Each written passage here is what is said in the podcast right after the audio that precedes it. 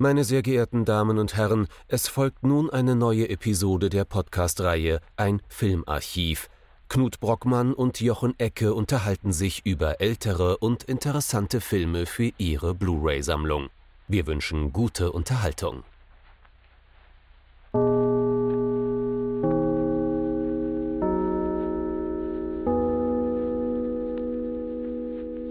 Hallo Knut. Hallo Jochen und hallo liebe Zuhörerinnen und Zuhörer zu einer neuen Folge von unserem Filmarchiv.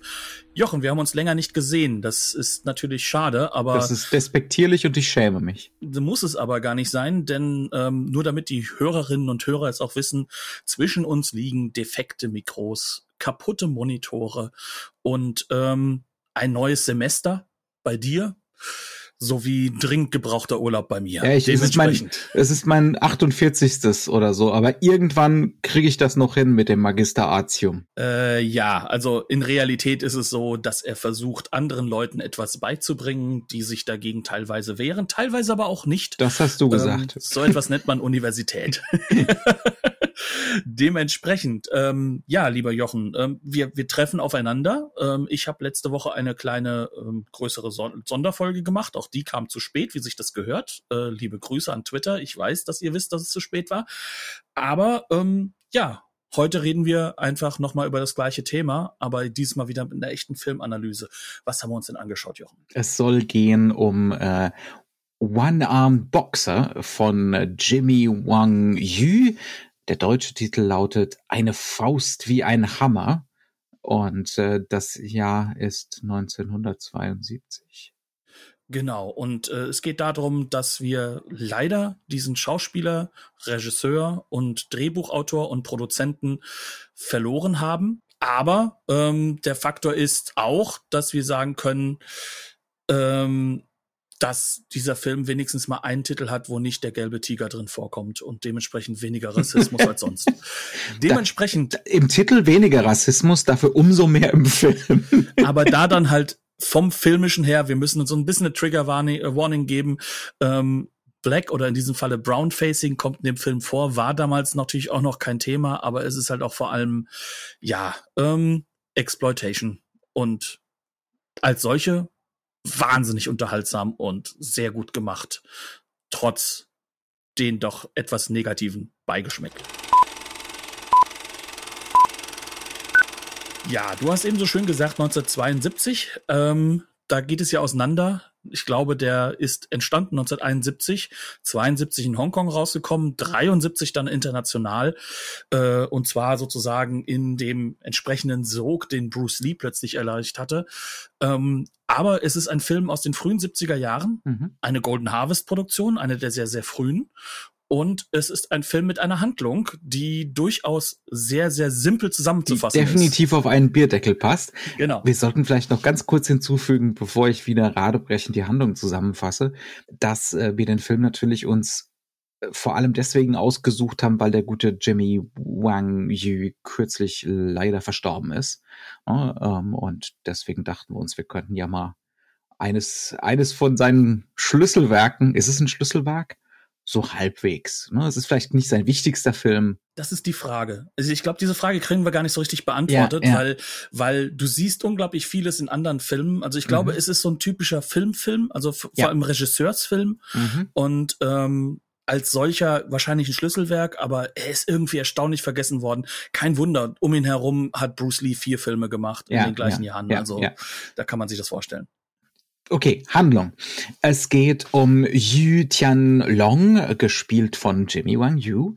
Das ist der, ich glaube, der zweitbeste Schüler an der guten Kung-Fu-Schule. Ich meine jetzt gut im Sinne von moralisch gut. Der Film verortet sich übrigens nicht präzise zeitlich, aber wir sind so grob am Anfang des 20. Jahrhunderts. Ähm, gleich zu Beginn des Films werden die Mitglieder dieser guten Kung-Fu-Schule, provoziert von den Mitgliedern der bösen Kung-Fu-Schule in einem Teehaus, wo sich die Mitglieder der bösen Kung-Fu-Schule sehr despektierlich verhalten. Und äh, Wang Yu greift natürlich ein, ne, weil er die Heldenfigur ist und fordert auch noch äh, in jugendlichem Überschwang äh, die, die gegnerische Fraktion zu einem gro großen Rumble ne, heraus. Wir treffen uns dann später im Tal äh, und prügeln uns. Und das passiert auch. Und das hat leider tragische Folgen, denn das Oberhaupt des bösen Kung-Fu-Vereins e.V. 1907 ähm, sieht das als Chance. Man hat eigentlich schon die ganze Zeit geplant, äh, diesen, den guten Kung-Fu-Verein fertig zu machen und die Produktionsmittel, die zufälligerweise diesem guten Kung-Fu-Verein gehören, zum Beispiel eine äh, Backsteinfabrik, äh, im gleichen Zuge zu übernehmen. Und grob gesagt äh, passiert das dann auch. ja, also äh, das eigentlich moralisch motivierte Handeln von von Wang Yu am Anfang des Films äh, führt erstmal zur Mitte des Films oder nach zwei Dritteln zur totalen Katastrophe, weil äh, sich der böse Kung Fu Clan äh, Kämpfer aus dem Ausland einkauft und damit die Guten fertig macht äh, und unser Protagonist verliert endlich, man möchte sagen endlich, nach zwei Dritteln des Films seinen Arm, weil bis dahin ist er definitiv der Two-Armed Boxer. Und äh, die, die restliche halbe Stunde ist dann natürlich dem Sinnen nach Rache und dem Erlangen der Rache gewidmet und das Wiedererlangen des eigenen Stolzes und vor mhm. allem halt auch des, des eigenen Daseins und der eigenen, ja, sag ich mal, äh, Verpflichtung, ein Kämpfer zu sein. Ne? Ja. Das kommt ja noch hinzu. Ne? Ja, also ist stark, ja ist stark konfuzianisch und geprägt, ne? Und ganz stark ähm, konservativ geprägt. Also und ganz, ganz, ganz, ganz, ganz, ganz stark Genre geprägt. Ja, also ja. Äh, das ist, glaube ich, somit das Wichtigste, was man sagen kann. Sogar es ist, wenn man die Handlung nimmt, nicht nur eine simple Handlung, sie ist auch schon tausendmal erzählt. Mhm. Und man muss sagen, ähm, dass ähm, in den Jahren davor es einige Filme gibt, die durchaus mehr und tiefer Handlung haben, ja. die aber auch auf der anderen Seite die zum Beispiel aus dieser Verknüpfung von Kung-Fu-Vereinen und Produktionsmittel, ne, Kapital sozusagen, äh, mehr Kapital schlagen. Genau. ne? Ja. Aber du hast hier trotzdem einen Film, der ja schon durchaus wichtig und spannend ist.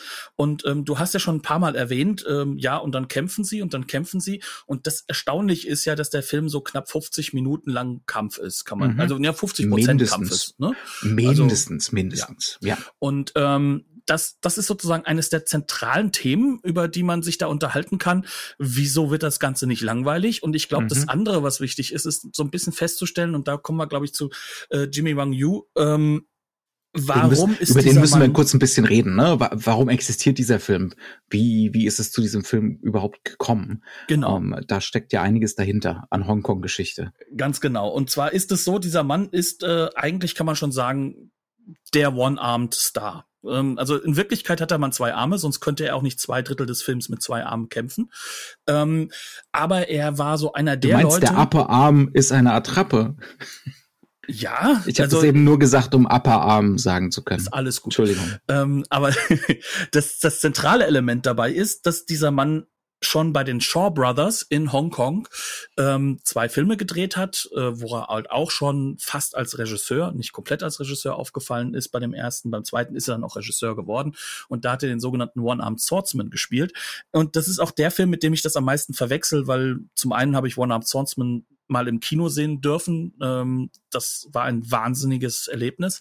Zum anderen ist es halt auch so der Film, der natürlich durch die Jahre mit Celestial und Co. viel mehr verfügbar war in den letzten Jahrzehnten. Ähm, Jetzt hat der gute Mann aber sich dann, als er so richtig erfolgreich wurde, und er war der Megastar, kann man sagen, so, so um 1970 herum, ähm, hat er sich äh, getrennt und hat gesagt, naja, ich möchte eigentlich nicht für die Shaw Brothers weiterhin zu Minimalgehältern mhm. äh, an, an sozusagen äh, drei Filme gleichzeitig an fünf verschiedenen Stellen des Studios drehen, jeden Tag irgendwo hinhetzen, sondern ich möchte was eigenes machen und ich möchte mich auch ein bisschen weiter hervorbringen. Ja, und so, genau zu diesem. So ja. wie ich das im Audiokommentar verstanden habe, ging es auch wirklich um diese Regiefrage. Ne? Genau. Er genau. wollte mehr Regie führen und ähm, er wollte auch Konzepte, Ideen umsetzen, die er hatte. Und das macht er ja auch mit diesem Film, ne? Diese genau. Idee, verschiedene äh, Martial Arts Stile gegeneinander antreten zu lassen. Ich glaube, die äh, die Macher der Original Street Fighter Spiele äh, hören genau, schauen genau hin, sagen wir es mal so. Ähm, ne, und das, das ging wohl bei Shaw nicht. Mhm. Und äh, daraufhin ging man getrennte Wege und das war wohl auch sehr unschön. Ja, das war sehr unschön. Also der Mann ist ja Taiwanese ähm, und man hat ihm gesagt, guter Mann, ähm, in Hongkong wirst du keinen Film mehr drehen. Und die Gerichte haben das bestätigt, so weil es Vertragsbruch war. Ähm, aber gleichzeitig hat der dann doch später unglaublich berühmte Raymond Chow sich auch gleichzeitig gesagt, du, das mit mir als Chef-Executive bei Shaw Brothers wird's nicht mehr. Ich gründe meine eigene Firma und ich mache ein anderes Konzept, nicht alles in einem Studio, sondern ich hole mir halt sozusagen die Gelder rein, ich hole mir die Leute rein und dann lasse ich die sozusagen etwas freier arbeiten. Also das darf man sich jetzt nicht so vorstellen, dass dann der fertige Filme reinholt, der hat schon viel Einfluss gehabt. Aber er gründete Golden Harvest und Golden Harvest war zu diesem Zeitpunkt noch eine Mini-Firma. Ähm, und jetzt kommt halt so dieses kleine Problem, weil Raymond Chow ist nicht doof und hat ein Riesennäschen gehabt und hat diesen jungen Mann namens Bruce Lee gleichzeitig unter Vertrag genommen, hm. beziehungsweise ihm Vertrag gegeben, dass er Filme machen kann. Und der ist dann im Westen explodiert, wie man so schön sagt, und halt in der eigenen Welt auch, also ich sag mal, in Hongkong, das, das war einfach man kann schon sagen, ein Erdbeben. Mhm. Und in dieser Phase hat halt Jimmy Wang Yu ähm, ebenso die Möglichkeit bekommen, seine Stoffe selbst geschrieben, Regie geführend äh, umzusetzen. Nur die Teile waren zwar sehr erfolgreich, weil man kann es so sagen, der Mann ist ein Star-Persona. Mhm. Nur Hongkong entwickelt sich jetzt eine andere Richtung. Äh, jetzt kommt es darauf an, dass die Leute das wirklich drauf haben. Das heißt also, Bruce Lee, der jetzt, sag ich mal, ein wahnsinnig guter Kampfsportler und Inszenator seiner selbst ist, äh, bringt sozusagen diesen neuen, diesen neuen Twist mit rein, der dann mhm. ja über Jackie Chan, Sammo Hong, Xiang Bao und wie sie alle heißen, ähm, dann sich sozusagen äh, weiterziehen wird. Und da konnte der Mann in der Hinsicht eigentlich nicht mithalten, weil er war Schauspieler und man könnte so sagen, so der Jean-Claude Van Damme unter den Actionstars in Hongkong, also, der Tänzer. Das war schon, ne, also der, der hatte schon die entsprechende Ausbildung auch. Äh, Ne? Und aber, die körperliche Fähigkeit, die Körperlichkeit, aber er war Darsteller, aber, ja, war Darsteller ja. von, mhm. von, von solchen Sachen. Aber das ist das, was ja, glaube ich, diesen Film so, so unglaublich interessant macht, mhm. weil genau das darf er nämlich jetzt hier durchziehen. also gibt, er ist im Prinzip so eine alternative Realität, ne, wenn ich das richtig verstehe. Also das ist so, äh, wenn wenn's wenn's in Richtung von Chang'e und so weitergegangen wäre, also mit mit den äh, mit den Sachen, die eben bei den Shaw Brothers so entwickelt wurden, ne, mhm. ähm, dann wären es wohl solche Filme gewesen. Ne? Dann wäre es in Hongkong so weitergegangen. Ging es ja auch, ne? Aber, ja, aber, aber, also, aber eine Weile war erstmal jetzt so diese Bruce Lee-Nummer dann dominant. Genau, diese Bruce Lee-Nummer und was du merkst, ist, dass auch ähm, Chang Che und, mhm. und diese ganzen Regisseure, also die, die sind ja bis 78 unglaublich noch erfolgreich, 78, ja. 79 rum, ja. ähm, dass die sich halt auch entwickeln. Also so Filme wie The Five Venoms, äh, Crippled Avengers und Co., die sind getrieben. Also die sind getrieben mhm. in eine gewisse Richtung, ja. sich auch weiter noch äh, künstlerisch weiterzubringen und noch mehr äh, ja auch auch Spannung zu bieten, neue Stars zu bieten. Also Tilung und Co kommen ja jetzt ja auch ganz groß auf.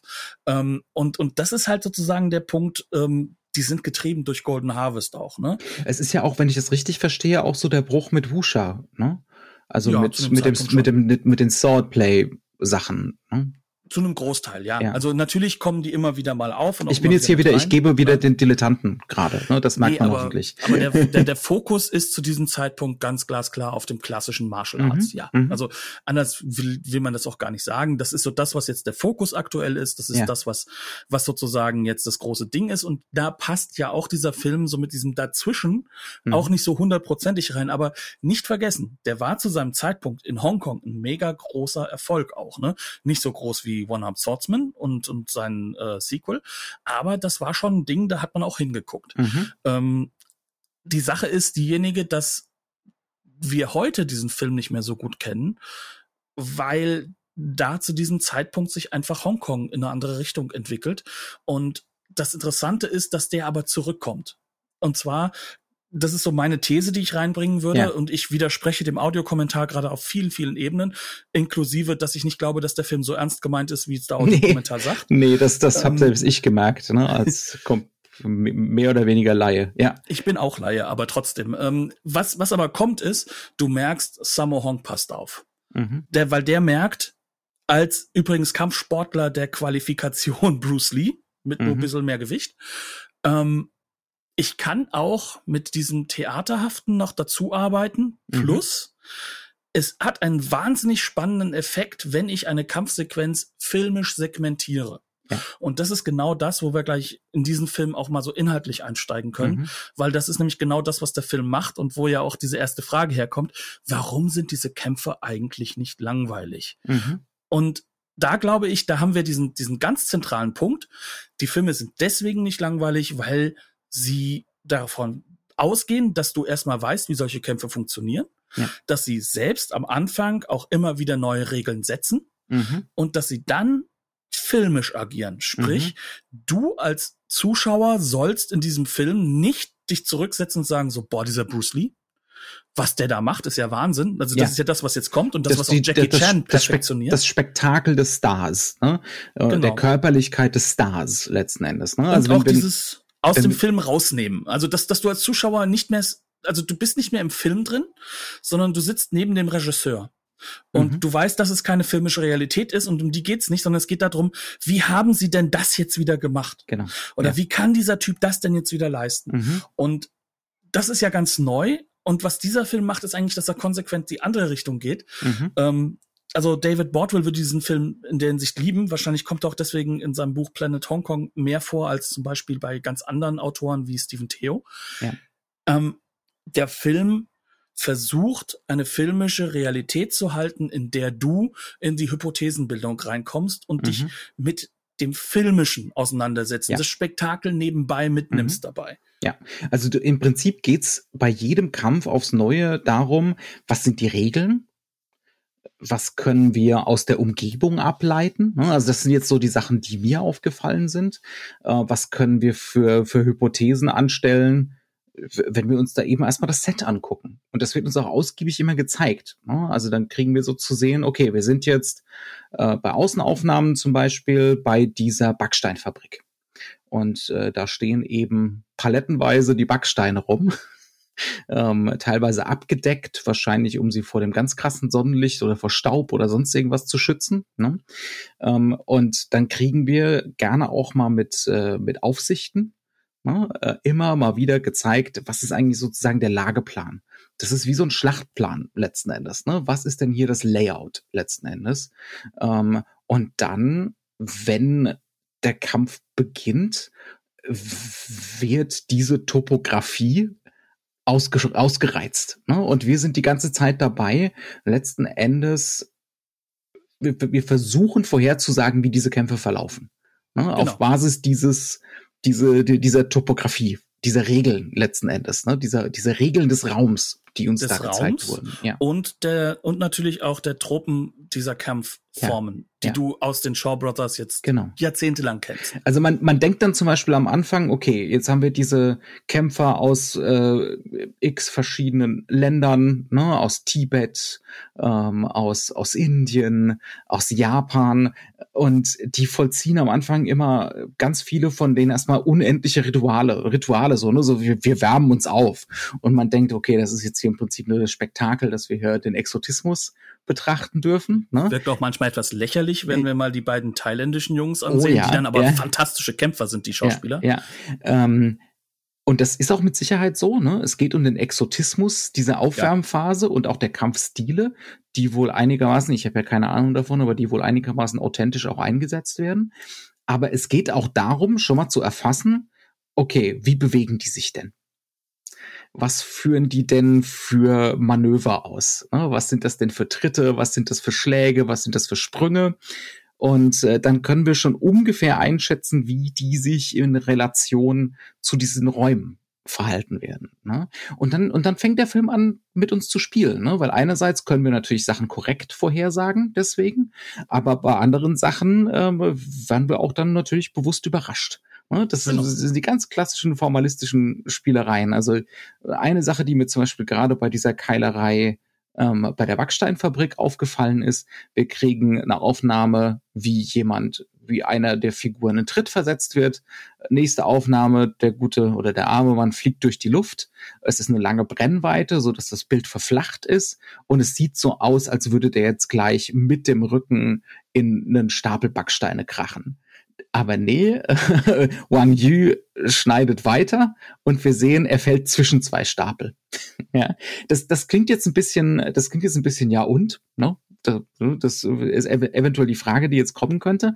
Aber das ist im Prinzip eine ironische Spielerei mit unseren Erwartungen. Ne, genau, die, es ist eine Ironisierung ja, in einer ja. ganz, ganz frühen Phase dieses Exploitationsphase, dieser ersten Exploitationsphase des, mhm. des, des, des neuen, ähm, sage ich jetzt mal, dieser Neuerfindung von dem Hongkong Action Kinos, was mit Bruce Lee natürlich noch viel ironischer ist, weil er mhm. ja eben aus diesem, aus diesem filmischen Kosmos rausgeht, so ein bisschen, ne? Ja. Aber ähm, dieses, das, das Wichtigste ist an dieser Stelle, wir sind ironisch, wir mhm. erwarten, dass du als Zuschauer einiges schon auf im Petto hast und mhm. kennst. Ja. Ich bin der festen Überzeugung, wenn das der erste Kung-Fu-Film ist, den du dir jemals anguckst, nach der Hälfte ist dir tot langweilig, weil ja. dem Film wird nur gekämpft.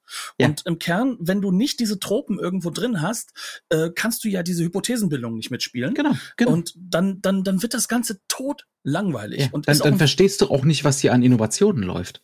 Ne? Genau, dann, dann, dann ähm, ist das ja. komplett im Gegenteil. Dann verläuft sich der ganze Film. Das ist auch äh, genau meine Erfahrung. Ich hatte ja äh, bis vor kurzem relativ wenig Ahnung und wenig Erfahrung mit Hongkong-Kino. Je mehr ich von den Filmen gucke, desto eher verstehe ich einen Film wie den hier ne? und, ja. kann, und kann da auch irgendwie einsteigen, weil ich dann einfach sehe, nee, das ist nicht nur eine, so eine Nonstop-Prügelei als Spektakel, sondern das ist das hat durchaus eine abstrakte, eine starke abstrakte Komponente eigentlich. Mhm. Ja? ja. ja. Und es geht dabei nicht, dass es nur Prügelei ist, in Anführungszeichen, sondern diese Prügelei hat ja auch immer diesen symbolischen Grundwert noch mit dabei, mhm. ähm, den du natürlich auch noch mitnehmen kannst, wenn es dir mal irgendwann ausbuchstabiert wurde. Und das wird es ja vielleicht mal in jedem zehnten Film. Ja. Ne? Also das ist ja auch so ein Ding, ja. was da noch hinzukommt. Aber ähm, was bei diesen Kampfsequenzen unglaublich auffällt, ist, und da kommt diese Innovation auch mit rein, hier hast du es mit einem echten Regisseur zu tun. Ja, der Mann weiß sich selbst auch zu inszenieren, mhm. aber er ist gar nicht mal so sehr als, als Schauspieler ist, im Vordergrund. Genau, er ist, also das ist auch was, was mich erstaunt hat an dem Film.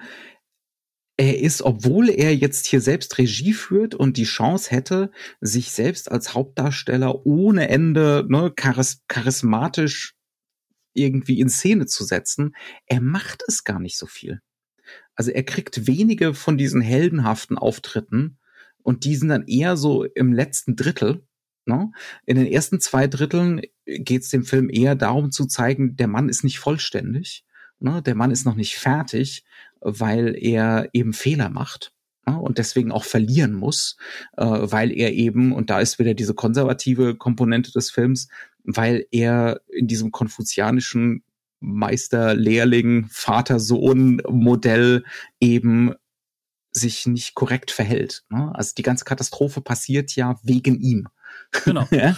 Weil ähm, er sein individuelles Bedürfnis über die Verpflichtung gegenüber der Vaterfigur, also des, des, des, äh, des Meisters, äh, des Shifu im Endeffekt ja. stellt. Ja. ja. Ich hätte fast Sensei gesagt, aber das sind ja die Bösenwichter. Ja. ja. In diesem Film jedenfalls. Ähm, ja, aber kommen wir, äh, das, das, das, das sind so Aspekte, die auf jeden Fall sehr, sehr stark mit reinspielen. Aber kommen wir auch mal ein bisschen auf dieses Bewusstsein hin, dass der weiß, ich mache jetzt aber auch Dinge anders. Mhm. nicht nur inhaltlich, sondern ich konzentriere mich auf diese Regiearbeit. Und das fängt schon damit an, wie setze ich den Kampfszenen ein? Und das Interessante mhm. ist ja, dass, dass er so ein paar Modelle nimmt, die sind vollkommen gegen den Strich gedreht. Zum ja. einen der erste Oberbösewicht, also der Chef der Bösen, ähm, ist der bunteste Hund von allen. Der hat sogar blau gefärbte Haare. Also so blau-grau, ne? Soll ein bisschen wie grau wirken, mhm. ist aber eigentlich bläulich. Ähm, das Gegenteil zu sonst. Normalerweise müsste es der dunkelste von allen sein. Ne? Ähm, dann ist es so, wenn die beiden alten äh, Meister gegeneinander kämpfen, dann sind wir ganz, ganz tief im klassischsten, altertümlichsten Anführungszeichen. Wir reden jetzt von 68, drei Jahre vorher. Mhm. Ähm, aber wir sind ganz klassisch in diesen Shaw Brothers Elementen drin. Mhm. Die kämpfen genauso und der Film ist genauso aufgelöst. Er hält sich von der Kamera mehr zurück.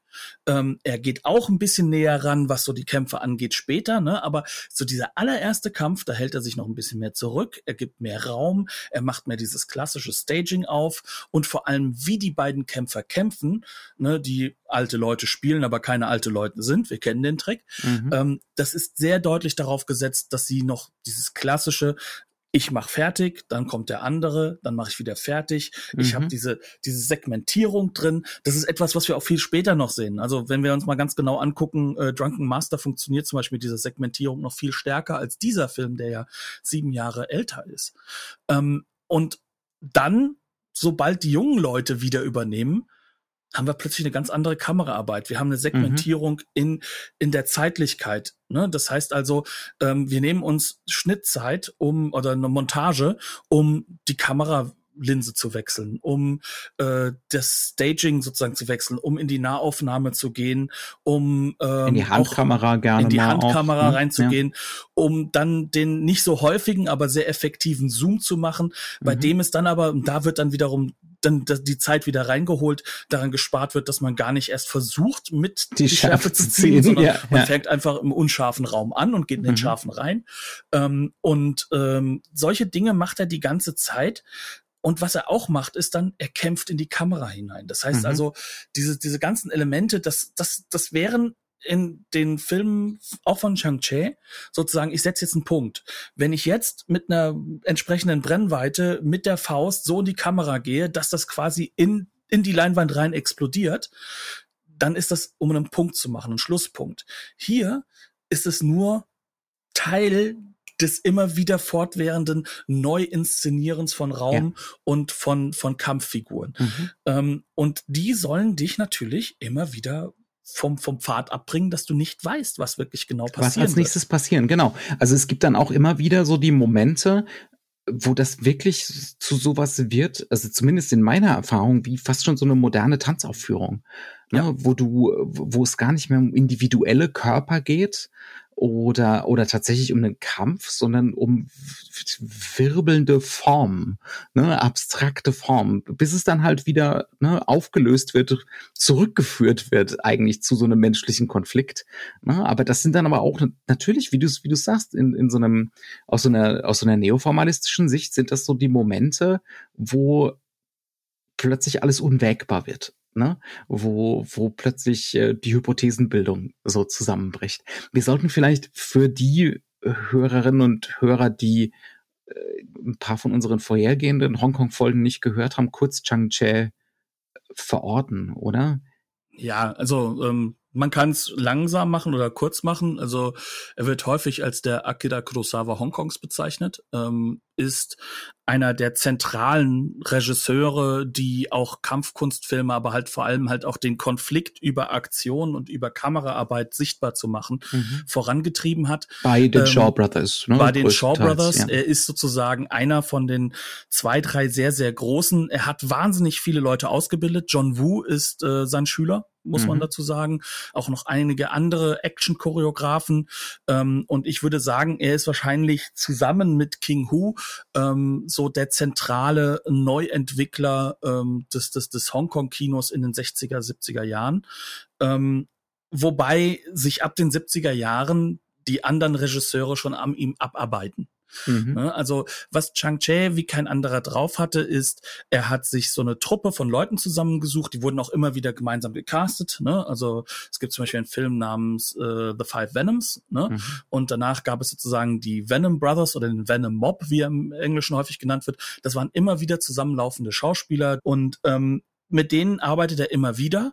Er weiß genau, wie er mit ihnen arbeiten muss und braucht sich dann um diese Kampfsequenzen gar nicht so sehr zu kümmern, sondern kann das Ganze einbetten in eine größere Handlung, die auch immer wieder gleiche Tropen natürlich hat. Aber was er geschaffen hat, ist eine sehr, sehr starke, wunderbare Dramatik und tragisch, tragische Komponente in dieses Genre-Kino Mhm. einzubinden und es damit größer wirken zu lassen, als es war. Mhm. Also so, ich sag mal so im westlichen Rahmen und mit komplett anderen Mitteln würde ich sagen, der späte David Lean hat sowas. Aber komplett andere Mhm. Mittel, ne? also Ja, nicht falsch ja, verstehen. ja, ne? Wir reden hier von 200 Minuten weniger Filmmaterial, das auf die Leinwand kommt. Wir reden nicht von tiefen Figuren. Wir reden nicht von diesen breiten Leinwänden. Chang Che hat einen Film in ein paar Tagen runtergedreht. In der Zwischenzeit hat David Lean gerade die Wüste ein bisschen neu äh, äh, sozusagen färben lassen, ja, und hat noch nicht einen einzigen Shot gedreht. Aber das ist genauso der Punkt, um den es dabei geht. Ähm, er hat das Genre erhoben zu was Größerem Mhm. und auch zu was emotional Größerem, wo- wohinter sich auch sehr viele gerade Hongkong-Zuschauer binden und finden konnten. Ähm, und das bringt natürlich aber irgendwann den Punkt, dass es dann natürlich wieder auch so eine Formel gibt, weil der Mann hat halt einen Film nach dem anderen rausgedonnert, hat sozusagen Minimis gedreht, rausgearbeitet, ne, Leute, die auch sozusagen für ihn diese Dinge mitgearbeitet haben, war aber halt auch, und deswegen wird er so häufig auch, glaube ich, mit, ähm, äh, äh, mit Kurosawa verglichen, so ein richtiger General. Ne, mhm. Also so ein väterlicher General. Väterlich, wenn die Kamera aus ist, wenn die Kamera an ist und was los ist, dann wird er zusammengeschnauzt vielleicht könnte man auch vergleichen mit John Ford in der Hinsicht. Mhm, mh, ja, ähm, ja. Auch, auch mit diesem Willen zu einem Realismus, äh, zu einem eigenen. Mhm. Ähm, ja, und gegen den lehnt sich zwar nicht der Film auf, aber dessen klassische Motivik nimmt der Film, um sich an ihr abzuarbeiten und von ihr zu lösen und das zu, im wahrsten Sinne des Wortes, zu einem Exploitation von ja. Chang-Che zu machen. Mhm. Auch erkennbar an den musikalischen Cues, ne? Wenn da das Intro läuft und plötzlich ist da die Shaft-Mucke. Ne? Aus, ja. Neu aus, geschnitten. Heutzutage mhm. würde man vielleicht sagen, das wären äh, Samples, aber nein, das ist Shaft. Und mhm. aber es funktioniert großartig. Es läuft, funktioniert fantastisch. Zwischendrin kommen auch mal ein paar, paar äh, Samples, äh, Samples von, äh, von John Barry, ne, wird auch mal reingehauen. Ähm, also alleine daran hat man ja schon so ästhetische Statements. Es geht jetzt hier auch darum, ne, wie es oder wie du es am Anfang schon gesagt hast, eigentlich auch so einen Filmfilm zu drehen. Ne? Genau. Also ist, äh, das ist ein Film, ähm, der sich explizit eigentlich nur noch auf andere Filme und auf andere Popkultur bezieht. Ne? Und gleichzeitig ein Film ist, den andere Regisseure vor allem verstehen mhm. wollen oder für den sich interessieren. Ja. Weil, wie gesagt, also ich, ich habe Sammo Hong nicht umsonst erwähnt. Das ist für mich, kannst du die Linie von diesen Filmen zu Sammo Hong drehen. Also, mhm. weil, weil kaum ein anderer Regisseur, der auch gleichzeitig Schauspieler ist, hat es jemals wieder so geschafft, ähm, wie diese beiden, äh, so eine Segmentierung der Kampfsequenz in ein filmisches Erleben zu bauen. Mhm. Nehm, äh, nehmen wir doch mal diese deine These und versuchen die noch ein bisschen mehr zu illustrieren an der zentralen Szene des Films. Die passiert so ungefähr zur Hälfte. Ne? Mhm. Ähm, das ist eigentlich ein Turnier. Im, ne, im, im, im engeren Sinne ist es ein Turnier. Äh, da sind diese ausländischen Martial Arts Söldner, die der Anführer des bösen Kung-Fu-Clubs angeworben hat. Und die treten jetzt so nach und nach gegen alle möglichen Kämpfer aus dem guten Kung-Fu-Club an. Und die ähm, sind übrigens, nur mal ganz kurz gesagt, die sind wirklich böse. Es ist klar gemacht ja. worden, hier geht es um Opiumhandel und ähm, diese Martial Artists, die eingekauft sind, also diese Mercenaries, die wollen halt auch ans Opiumgeld ran. Also ja. das sind keine guten Es geht Charaktere. nur um Geld, genau. Und genau. Ähm, äh, das ist auch so, wie sie, wie sie dargestellt werden. Ne? Das sind alles ganz, ganz schlimme Ausländer. Sehr sinister. Ja. ja, ganz, ganz schlimm. Und die schlimmsten sind natürlich die Japaner ähm, aus offensichtlichen Gründen. Wir sind hier erst ne, im, im dritten Jahrzehnt nach dem Ende des Zweiten Weltkriegs. Wir ähm, haben auch noch ein Kino, was auch in Japan durchaus häufiger rassistische Motivik mit äh, implementiert. Also zu Deutsch, du kannst jetzt nicht davon ausgehen, dass wenn du diese Filme dir anguckst, also mal abgesehen, natürlich, wir reden jetzt nicht von Ozu oder von äh, Kurosawa und Co., die natürlich äh, da drüber standen, aber wenn du da im Genre-Kino halt guckst, da hast du auch sehr häufig noch immer rassistische Tropen. Ähm, und das zieht sich ja bis ins heutige Kino teilweise mit rein. Ne? Und ähm, das, das ist schon auch im Endeffekt, wir machen das jetzt auch so. Also ja. das ist kein Deut besser, es ist exploitativ. Ne? Ja. Also das müssen wir auch so sagen. Es ist mit großem also Geschmäckle. Es ist dann auch so, dass der, ähm, der Chef des bösen Kung-Fu-Clubs der tritt irgendwann in den Hintergrund. Der, der, der, sein Tod ist auch eine einzige Beiläufigkeit, ne, gegen Ende hin. Das ja, weil er ja gar nichts mehr kann. Das ist jetzt, ein, also, das kann nur noch, das kann nur noch die richtigen Oberbösewichts Super Killer sein, die auch aus dem Comic rauskommen könnten, seien mhm. wir ehrlich. Ja. Und ähm, ja, um, um zur Szene zurückzukommen, wir kriegen sie ja jetzt etwas genauer vorgestellt. Wir haben mhm. sie schon mal vorgestellt bekommen ähm, und jeder hat auch so sein Ding gemacht, indem er schon bei dem ersten Angriff wirklich gezeigt hat, was sie können. Und sie haben sich auch schon gegenseitig mal geprügelt, weil die natürlich fast schon animalisch sind, vor allem der japanische Boss. Und der jetzt kommt, haben wir. Der kommt an und will sich gleich prügeln. Der will, nee, nee, Abendessen, nee, also wo geht's hier bitte? Wo geht's hier bitte zur Prügelei? er hat ja auch so schön zwei, zwei äh, vampireske Eckzähne, mhm. mit denen auch klar gemacht wird, dass er, was weiß ich, also das so, so eine Oni-Figur, eigentlich sowas Dämonisches ist er. Ne? Genau, also das ja. ist auf jeden Fall äh, was sehr animalisch Böses. Ne? Ja. Also das ist, das ist schon mal klar gemacht. Und jetzt stehen die, kommen die dahin. Also ehrlich gesagt, du sagst so schön Turnier, aber es ist ja eigentlich ähm, die Beerdigungszeremonie. Ja, ja, es ist eigentlich ein Massaker. Ja, gewesen schon. schon. Ne? Und ja. jetzt, jetzt treffen sie auf die Überlebenden, die eigentlich trauern und kommen da einfach rein und stellen sich mal im wahrsten Sinne des Wortes vor. Ne? Anders kann man es ja nicht sagen. Ja, ja.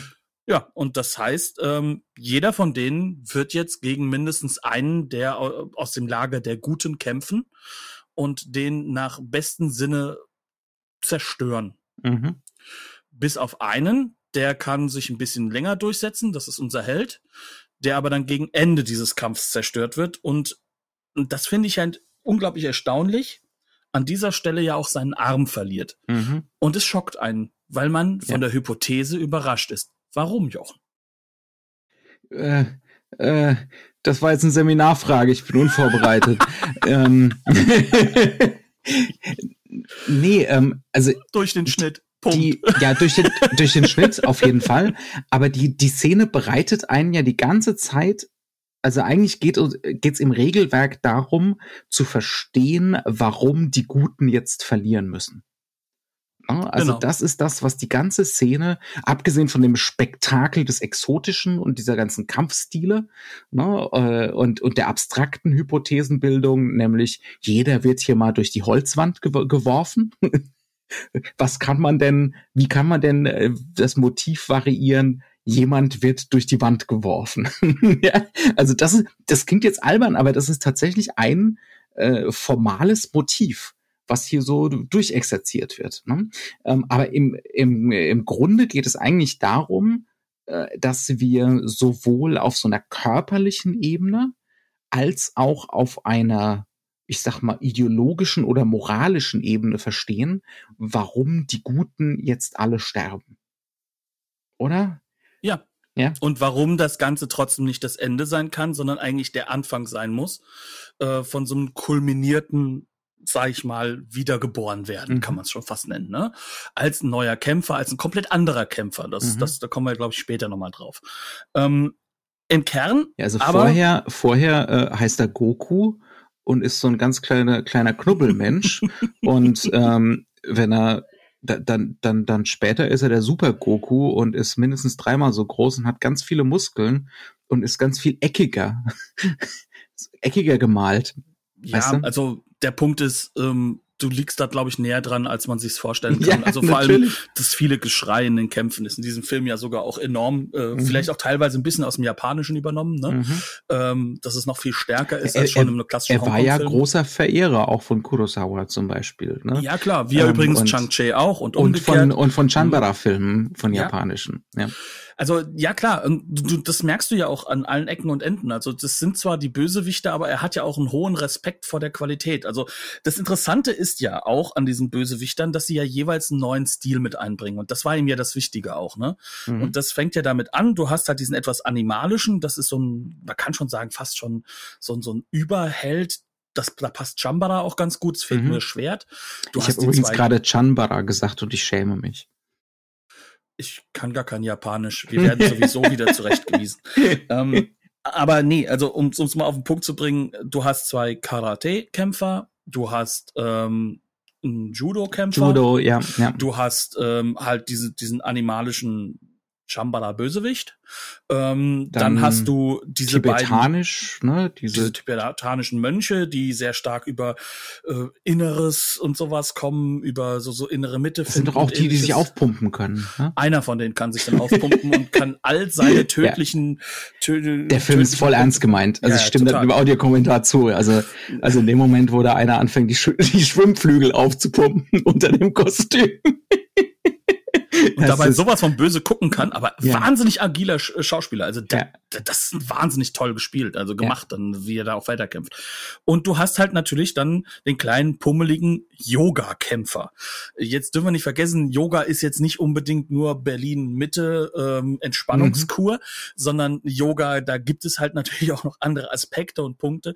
Aber was Zum wir hier Beispiel haben Kampfkunst, ne? Yoga ja, als äh, ja. Das gibt es auch ja. sogar. Mhm. Ich glaube aber nicht, dass es als Kampfkunst gibt in dieser Form, dass jemand sozusagen auf seinen Händen nicht mehr läuft, sondern in Stop Motion durch die Gegend gehüpft wird, damit die Leute durcheinander bringt und ihnen dann die Augen aussticht.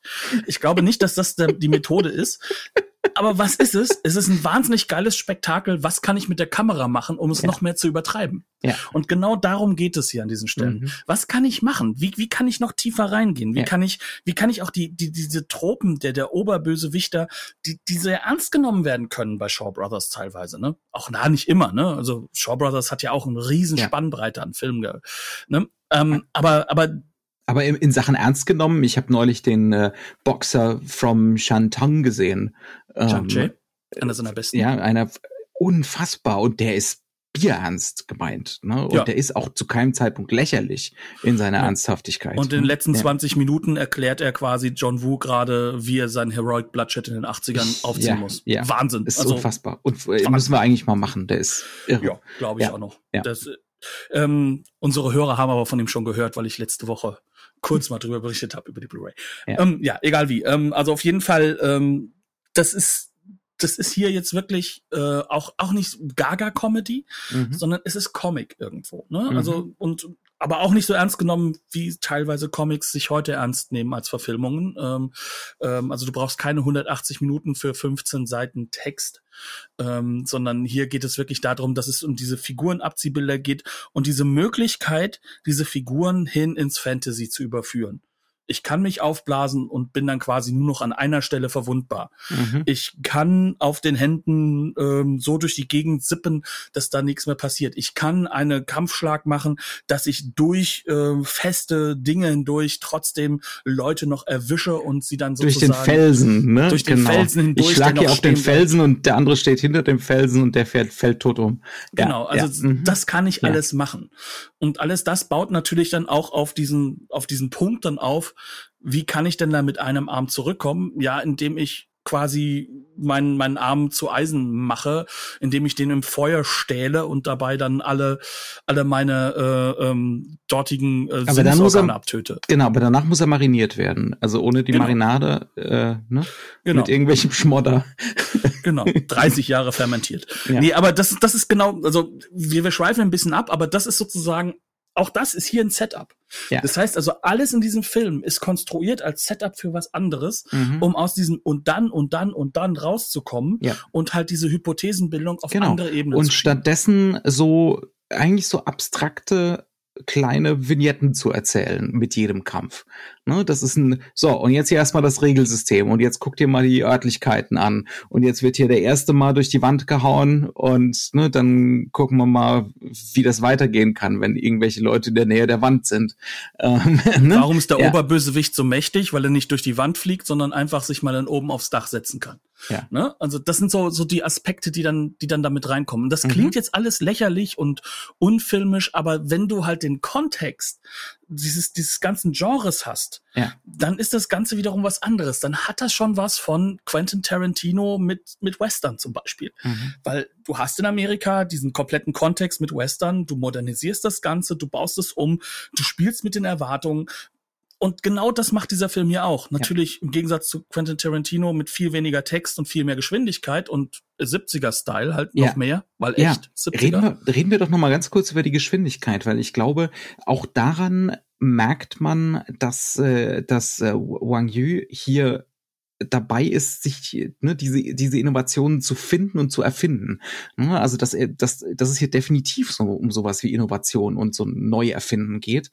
Ähm, denn das Tempo ist unverschämt. Und ja. zwar das Tempo im Sinne von, er merkt offensichtlich im Schnitt, okay, jetzt weiß ich, was der Film tatsächlich ist. Er ist nur diese Kämpfe. Ja. Es sind wirklich nur diese Kämpfe. Ähm, und das macht den, macht den Film, den ich hier gerade gedreht habe, aus. Das heißt also, alles, was jetzt dazwischen drin ist, was wir eventuell auch gedreht haben, was aber dem, ne, wo es zu lange dauert, bis wir zum, zum nächsten Kampf kommen, das muss weg. Ja. Das, das muss einfach raus. Ähm, und wenn es sein muss, auf so eine fast schon avantgardistische Art und Weise. Ja, also ja. Oder halt eben, ich nehme das, was gerade in den USA in diesem Exploitation und Blaxploitation Bereich groß rauskommt ja. und nutze das halt einfach. Und, also wir haben definitiv, rein. es ist offensichtlich, nachdem sein der gute Club untergegangen ist und er den Arm verloren hat, wird er äh, von von so einem äh, Akupunktur Hutzelmann aufgenommen und seiner Tochter. Und dann Man nennt haben das auch ein Arzt manchmal, aber gut. Ein, ja. und dann haben wir dann waren da mit Sicherheit geplant und ich bin, ich glaube auch, es wurden gedreht, ähm, diverse Szenen der romantischen Annäherung an die Tochter.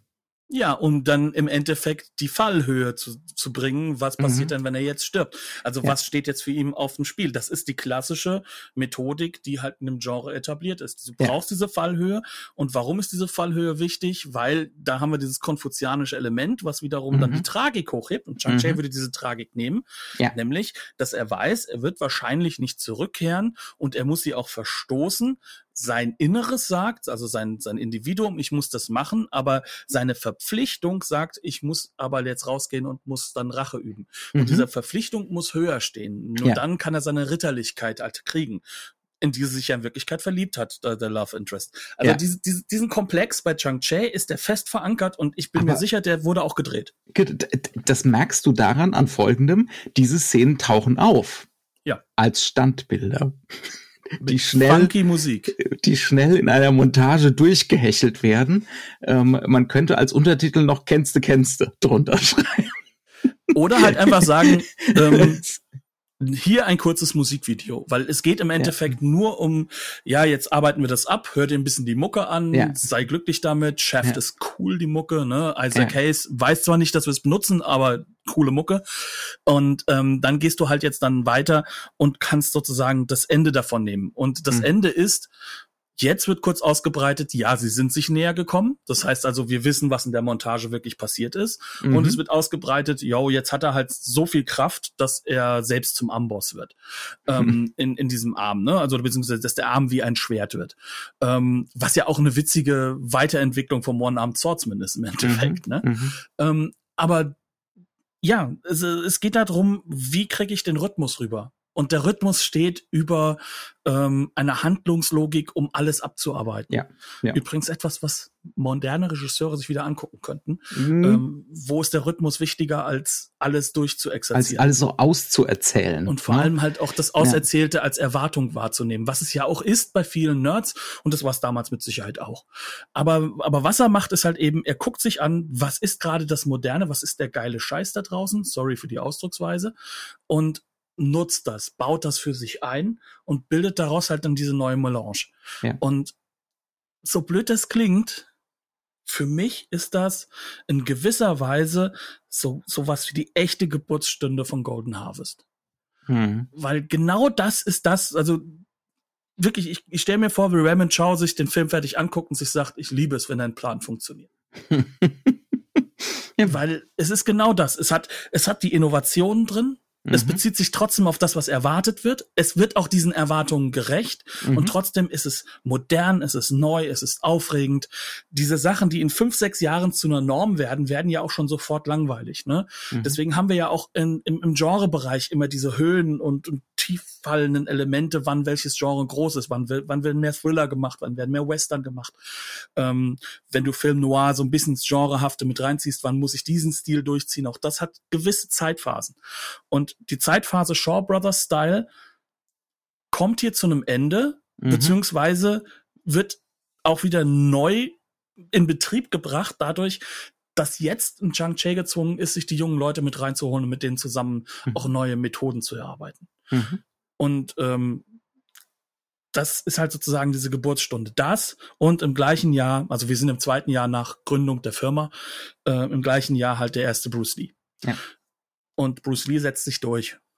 Aber dann kommen ja irgendwann diese ganzen Stunt-Leute, die auch schon bei King Hu gearbeitet Mhm. haben, der ja auch schon so eine, ich sag mal, so ein Template, wie ich Filme machen möchte, von Raymond, für Raymond Chow ist, der ja auch außen die Gelder geholt hat in Taiwan. Ähm, und da kommst du an den Punkt, an wo du sagen kannst, okay, der Mann hat ja auch diese kleinen Leute da, Jackie Chan und, und äh, Co. reingeholt als, als Stuntman. Und diese Jungs, die merken jetzt auch, okay, irgendwo dazwischen muss ich mich auch wiederfinden. Ja, ich kann nicht der neue Bruce Lee werden als Jackie Chan. Ich bin ein Komiker. Das merke ich, wenn ich mit Yuan Wu Ping zusammenarbeite. Mhm. Also gehe ich diesen Weg weiter. Aber ich benutze die Mechaniken von Bruce Lee.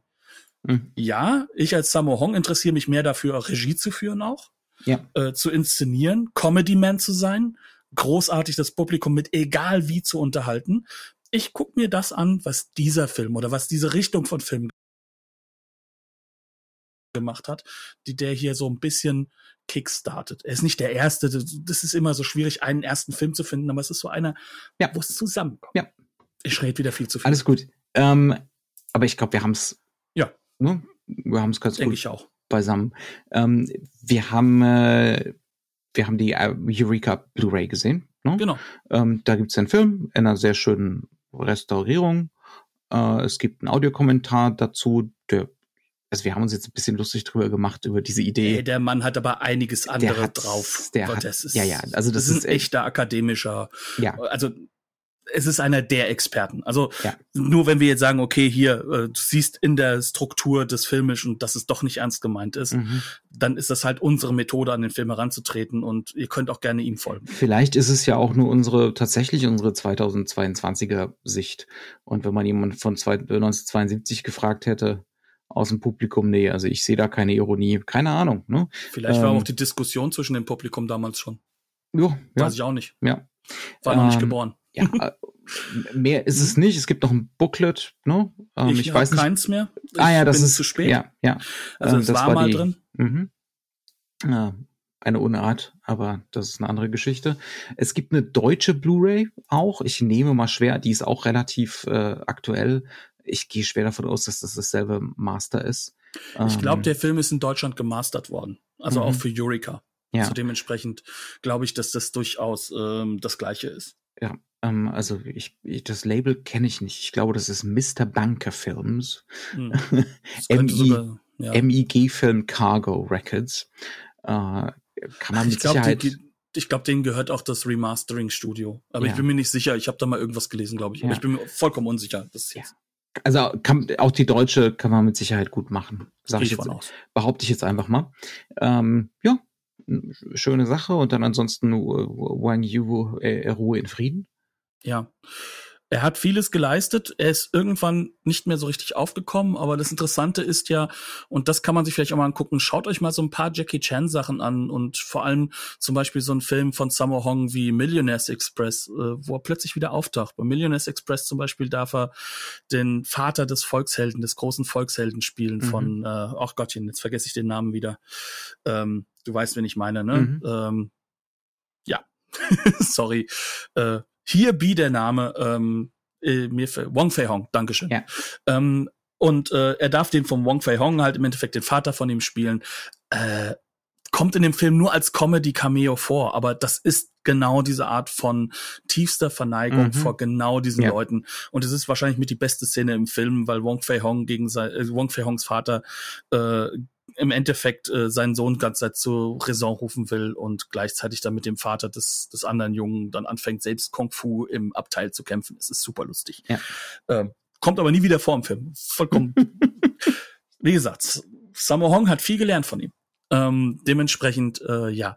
Also ich hoffe auch, dass wir irgendwann mal den, den zweiten Teil des Sequel, den Master of the Flying Guillotine bekommen. Äh, ich hoffe, dass Eureka sich da auch dran setzt, weil ähm, ja, das ist noch mal ein ganzes Stück mehr und gilt ja auch als einer der Lieblingsfilme von Tarantino, von den sehr, sehr vielen Lieblingsfilmen, die er hat.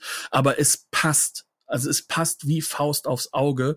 Ähm, no pun intended, Mhm. dass ein Faust wie ein Hammer äh, und sein Nachfolger äh, Lieblingsfilme von Tarantino sind, weil äh, ja, wer Mhm. Tarantino mag und Ja. sich in den Genres auskennt hier, Die Herangehensweise, definitiv, ja, ja, ja. ja, Sie sind beide Großmeister in der Hinsicht. Gut. Das wäre es gewesen für diese Woche. Ähm, dann demnächst mal wieder kein Hongkong mehr. Ja, ich habe hier was neben mir liegen, was wir wahrscheinlich in nächster Zeit machen werden. Ist irgendwie europäischer. Ja, ja. Aber mehr wir werden sehen. auch nicht. Alles klar. Macht es gut. Tschüss. Ciao. Ciao.